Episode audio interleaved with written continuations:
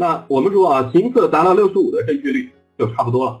那有的人的情况是这样的啊，常识数量合起来蒙了十分，然后他的言语拿了二十分，判断拿了十分，但是他的资料拿了满分，他的分数很高，对吧？但有的人情况是，他的言语只拿了十分，但是他的常识数量拿了二十分，他的判断拿了二十分，他的资料只拿了十分，是不是最后总分其实大家差的也不是很多啊？所以你偏科不要担心这个问题，你最后要追求的是总分，你可以理解吗？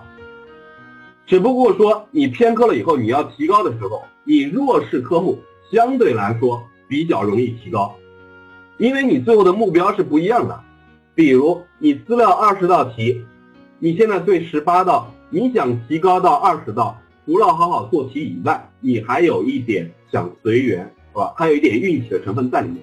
但是如果你资料二十道题目，你现在只能对十道，你的目标是对到十四道，那这个提高是很快的，对吧？很快的。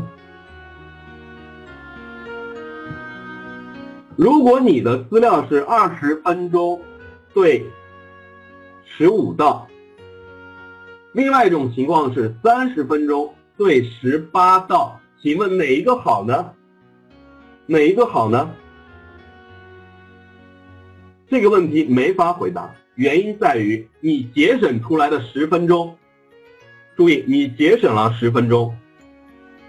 是不是有效的可以帮助其他科目提高正确率的时间？明白我的意思吗？我见过有人最后留了十五分钟，但是数量关系一个都做不了。如果你把时间节省出来，发现对别的科目有极大的帮助，比如你数量关系能做五个题，那你当然是前者更有利喽。或者你节省了十分钟时间出来，你发现你的判断正确率上升的很多，你有时间好好去读题了，那当然前者喽，对吧？前者喽。